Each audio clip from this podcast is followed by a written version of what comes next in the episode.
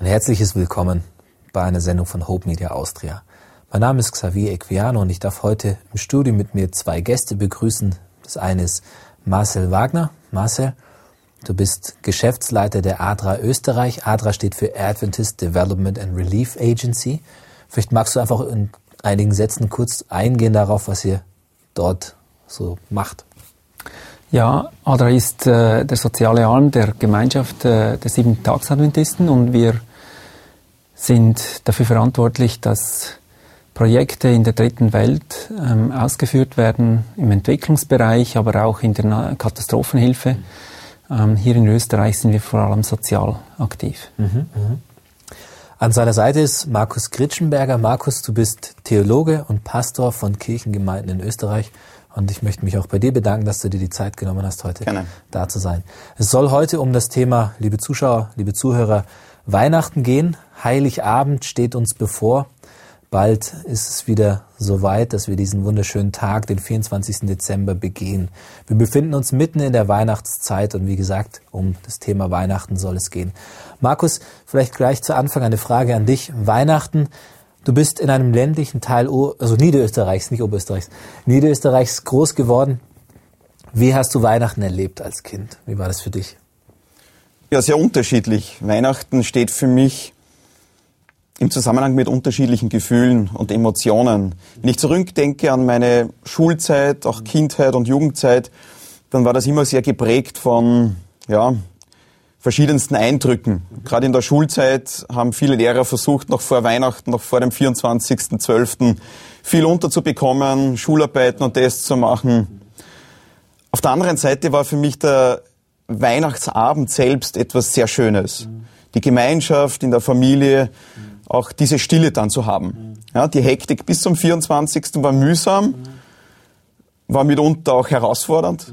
Auf der anderen Seite dann dieses Eintauchen können, ja, dieses wirkliche zur Ruhe kommen und über das nachdenken können, worum es eigentlich bei Weihnachten wirklich geht. Mhm, mhm. Ich habe das ähnlich erlebt, muss ich sagen. Also vielleicht die Zeit vor Weihnachten auch eher eine vielleicht ein bisschen stressigere Zeit und eine Zeit, wo noch relativ viel passiert ist. Äh, es war immer eine sehr denkwürdige Zeit, einfach deswegen, weil die Tage so kurz waren. Es ist so früh dunkel geworden. Die Zeitumstellung hat also das ihrige irgendwie dazu beigetragen, dass die ganze Zeit sich ein bisschen befremdlich angefühlt hat, ein Stück weit. Aber dann auch wieder heimelig, schön, so besinnlich, vielleicht könnte man so sagen. Hast du vielleicht auch so erlebt, besinnlich? Passt es? Definitiv. Du, würdest du sagen, das trifft's gut? Vielleicht auch mit ein bisschen einem religiösen Aspekt dabei? Wie hast du das erlebt? Auf jeden Fall. Ich bin ja auch gläubig aufgewachsen.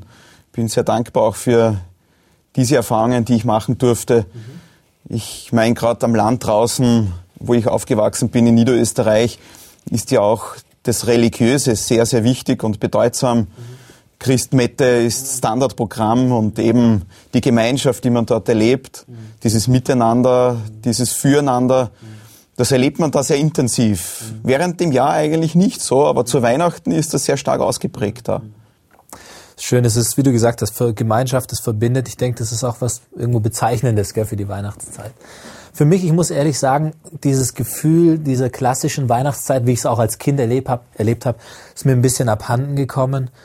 Äh, für mich beginnt mittlerweile Weihnachten ja im September eigentlich schon, müsste ich sagen. Also es beginnt ungefähr dann, wenn ich im Supermarkt so die ersten Lebkuchen sehe oder die, das erste Weihnachtsgebäck so sehe, wenn ich ähm, ja die erste Aktionsware schon sehe.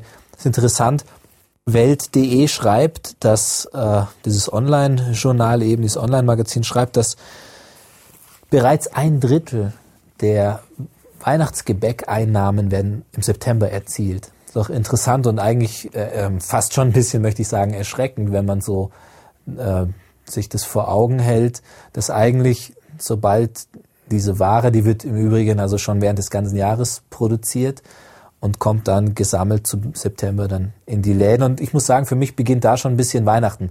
Ich komme oft gedanklich oder emotional erst aus dem Sommerurlaub zurück und dann äh, vielleicht sieht man es noch die letzten Spuren auf der Haut, auf der schön gebräunten Haut und dann komme ich zurück nach hier nach Österreich, nach Wien jetzt in meinem Fall Und äh, uns begrüßt mich Weihnachten. Es begrüßt mich, wie ich schon gesagt habe, äh, weihnachtliche, weihnachtliche Aktion. Dass wir das so erleben können, wenn wir uns mit Jesus und wenn wir uns auch mit seiner Botschaft beschäftigen. Danke, Markus, für diesen wertvollen Input. Stichwort Opfer. Ähm, Marcel, du bist auf der ganzen Welt unterwegs und hast das Privileg, dein, dein Büro ist diese Welt, wenn man so möchte. Würdest du dem zustimmen, dass es ein Stück weit auch natürlich sein kann, dass man opfert? Würdest du in deiner Arbeit auch Opfer als einen Teil dessen sehen, was du tust? Ja, ich denke schon. Ähm, ein Teil ist sicher Opfer, ein Teil ist die Extrameile zu gehen. Ähm, aber in diesem Opfer oder in dieser Extrameile kommt so viel zurück, mhm. Dass ich das niemals als ein Opfer anschauen würde. Mhm. Also ich glaube, dass wir ein Opfer bringen können ähm, weil es uns selber immer wesentlich mehr bereichert. Dass alles, was wir unseren Mitmenschen weitergeben können, egal ob das eben Zeit ist oder ob das etwas Materielles ist, abzudecken oder ob das eben ein, ein nur ein offenes Ohr ist oder äh, mal eben mit jemandem etwas machen, mhm. da kommt sehr viel zurück. Wenn ich darf, würde ich gerne auf diesen Gedanken ein bisschen noch eingehen. Zeit, Opfer. Vielleicht hat man dort und da dieses Gefühl, auch diesen Eindruck, wenn ich jetzt auf das verzichte, dann ist das in der Art ein Opfer bringen muss. Aber ich bin der Überzeugung, wenn wir viel bewusster und sinnvoller umgehen, dann bringt uns das immer etwas. Ja, also ich möchte mit diesem Gedanken da auch anschließen.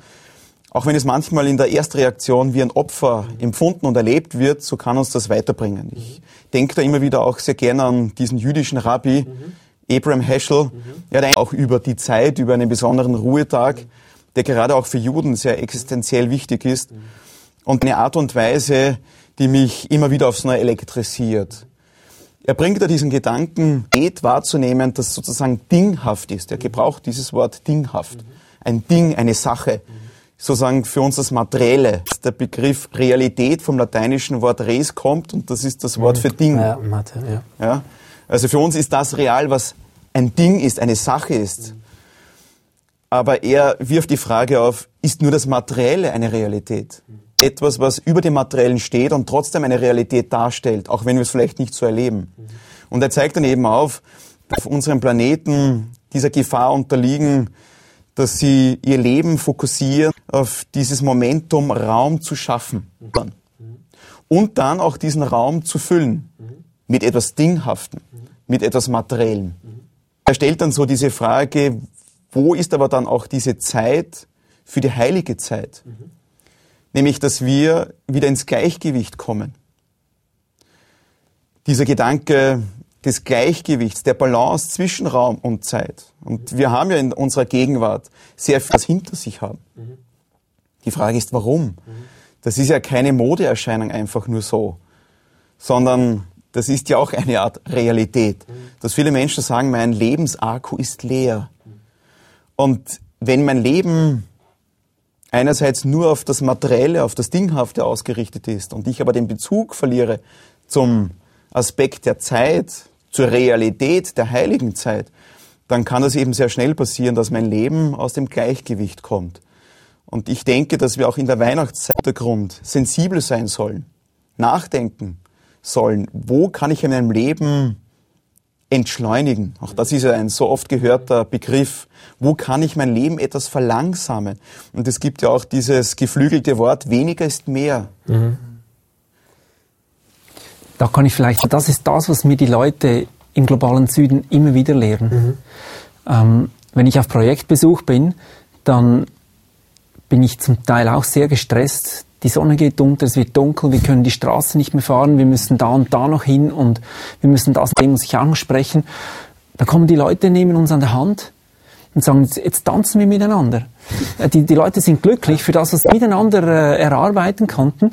Und die Leute wollen nicht einfach, dass wir gehen. Mhm. Und dann dieses Entschleunigen, dieses Tanzen mit den, mit den Leuten vor Ort, ähm, einfach mal die Tasche, die Kamera und was immer wir in der Hand haben, abzulegen mhm. und, und eine Trommel in die Hand nehmen oder einfach äh, die Hand äh, meines Mitmenschen zu fassen und dann gemeinsam zu tanzen, entschleunigt. Und das ist heilend. Das tut echt gut. Was wir hier in der äh, heutigen Gesellschaft, hier gerade in Europa, sehr, sehr wenig erleben. In der Welt des Raumes das Besitzen, mein eigen nennen können. Aber Abraham Heschel zeigt ja auch auf, in der Welt, wenn ich es mal so betiteln darf, in der Welt der Zeit, der ich bin, der sich da uns offenbart, dem wir auch begegnen dürfen. Gott jetzt meinst du? Ja, oder? natürlich. Ja. Also dieser, dieser allmächtige Gott, der sich in der Zeit ja auch manifestiert hat. Ich finde es ja auch genial, dass wir bei der Schöpfung da gleich am Ende dieser Schöpfungswoche von einem heiligen Tag hören, wo Gott sich sozusagen hat vom Schaffen des Raumes und dem Befüllen des Raumes und dass er einen ganzen Tag abgesondert hat, damit er Zeit gehabt hat mit den ersten Menschen. Und das ist für mich ein faszinierendes Bild. Ein Gott, der von Anfang an Zeit gegeben hat für uns Menschen. Und dieser Aspekt zieht sich durch die hin zu Bethlehem, wo Jesus auf die Welt gekommen ist. Und wie ich bereits gesagt habe, dieser Jesus hat nicht nur einfach einen Teil seiner Lebenszeit investiert, sondern er hat sich selbst gegeben. Er hat sich selbst investiert in dieses Projekt wieder zurück in diesen ursprünglichen glücklichen Zustand. Das erinnert mich an eine Sache, die ich vor einiger Zeit, äh, ein, eine interessante Tatsache, die ich vor einiger Zeit gelesen habe. Und das war, ich habe es intuitiv schon geahnt, aber es war interessant zu lesen. Und zwar ist es heutzutage so, es ist mittlerweile, hat man das sehr gut erforscht und herausgefunden, dass es ein interessantes Phänomen bei Menschen gibt. Und zwar ist es das Phänomen, dass das Geben glücklich macht das intuitiv ist, wenn man so überlegt. Eigentlich müsste das Nehmen, das Konsumieren für sich in Anspruch nehmen einer Sache oder einer Ressource, müsste ja eigentlich das sein, was dich glücklich macht. Aber es scheint genau anders zu sein. Ich frage mich, ob da vielleicht genau dieser Aspekt äh, schlagend wird, den du jetzt eben genannt hast, dass Jesus sich gegeben hat und dass vielleicht auf diese Weise das ganze Leben, Glauben Gott erschaffen hat, dass das vom Geben geprägt ist. Hm.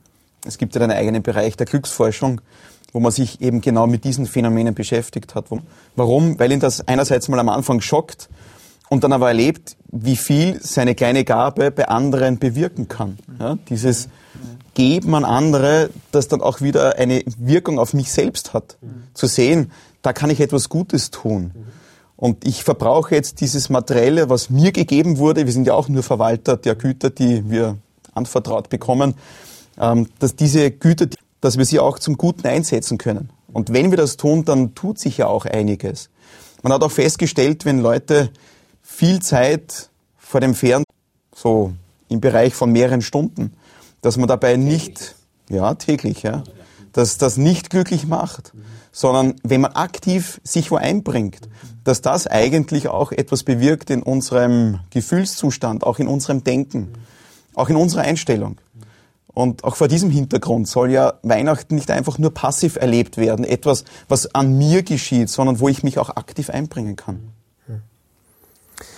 Zeit oder Weihnachtszeug, die ich vielleicht noch mal ganz allgemein in diesen Raum kurz mm, so hineinwerfen mag mal und jeden von euch noch mal einen letzten Gedanken zu hören. Was ist das, was ihr möchtet, wegen Wochen zurückerinnern an diese Sendung, die wir heute hier aufgenommen haben? Dann was ist das, was mir über Weihnachten in Erinnerung, in Erinnerung bleiben soll? Marcel, vielleicht möchtest du beginnen. Ja, also wichtig ist ganz sicher, dass wir uns ein bisschen aufs Wesen dass wir all die vielen äh, Details im Leben mal auf der Seite lassen. Ähm, Jesus, wie du sagtest, ist ähm, sein Opfer ähm, die Gnade, die wir dadurch erhalten, das ist das Wichtige. Mhm. Was ist in unserem Leben das Wichtige? Wo können wir entschleunigen? Wo können wir uns aufs Wesentliche konzentrieren? Wie können wir ein bisschen mehr Zeit und Gedanken für unsere Mitmenschen, mhm. dass wir, dass unsere Gedanken nicht bleiben, sondern eben auch unsere Mitmenschen erreichen, so wie Jesus uns erreicht hat, dass unsere Gedanken erreichen. Mhm. Dankeschön. Ich möchte da ein bisschen anknüpfen. Ich meine, wir müssen unsere Brötchen verdienen, damit wir über die Runden kommen. Ja, das müssen andere Menschen auch. Aber wir haben so viel Überfluss. Dieser Aspekt des Fokussierens auf das Wesentlichste ist eigentlich sehr entscheidend. Es gibt einen Spruch, der mich immer wieder bewegt, weil er so simpel klingt und trotzdem in der Praxis ja sehr herausfordernd auch erlebt werden kann. Hauptsache, die Hauptsache bleibt die Hauptsache. Die Frage ist natürlich, ist meine Hauptsache? Wo ist mein Auftrag? Und wenn ich das jetzt auf die geistliche Dimension runterbrechen darf, dann diese Weihnachtsgeschichte, die man ja jetzt gerade in dieser Zeit immer wieder auch hört, im Lukas-Evangelium, das sind so zwei Verse, die ich uns bewusst machen möchte, die mir jedes Mal unter die, die Haut, wo es heißt, Lukas Kapitel 2 und dort ab dem Vers 6, es geschah aber, während sie dort waren, in Bethlehem, mhm. da erfüllten sich die Tage, dass sie, Maria ist gemeint, mhm. gebären sollte. Und im Vers 7 heißt es dann weiter, Sohn, den Erstgeborenen, und wickelte ihn in Windeln und legte ihn in die Krippe, weil, die macht mich immer wieder aufs Neue sehr nachdenklich, weil Raum war in der Herberge. Wir sprechen also von zwei Dimensionen. Die Menschen wollten sich keine Zeit nehmen für Jesus. Bethlehem ist aber auch kein Raum für Jesus da, zumindest nicht in der Herberge. Im Stall gab es diesen Raum. Und ich stelle mir hier eigentlich die Frage, habe ich in meinem Herzen Raum für Jesus? Habe ich in meinem Leben Zeit für Jesus? Ganz konkret. Und eigentlich, wenn wir schon nachdenken über Weihnachtszeit, dann geht es ja nicht nur um ein paar wenige Wochen im Dezember. Im Grunde genommen haben wir die Möglichkeit, das ganze Jahr über nachzudenken über die so wichtigen existenziellen Fragen.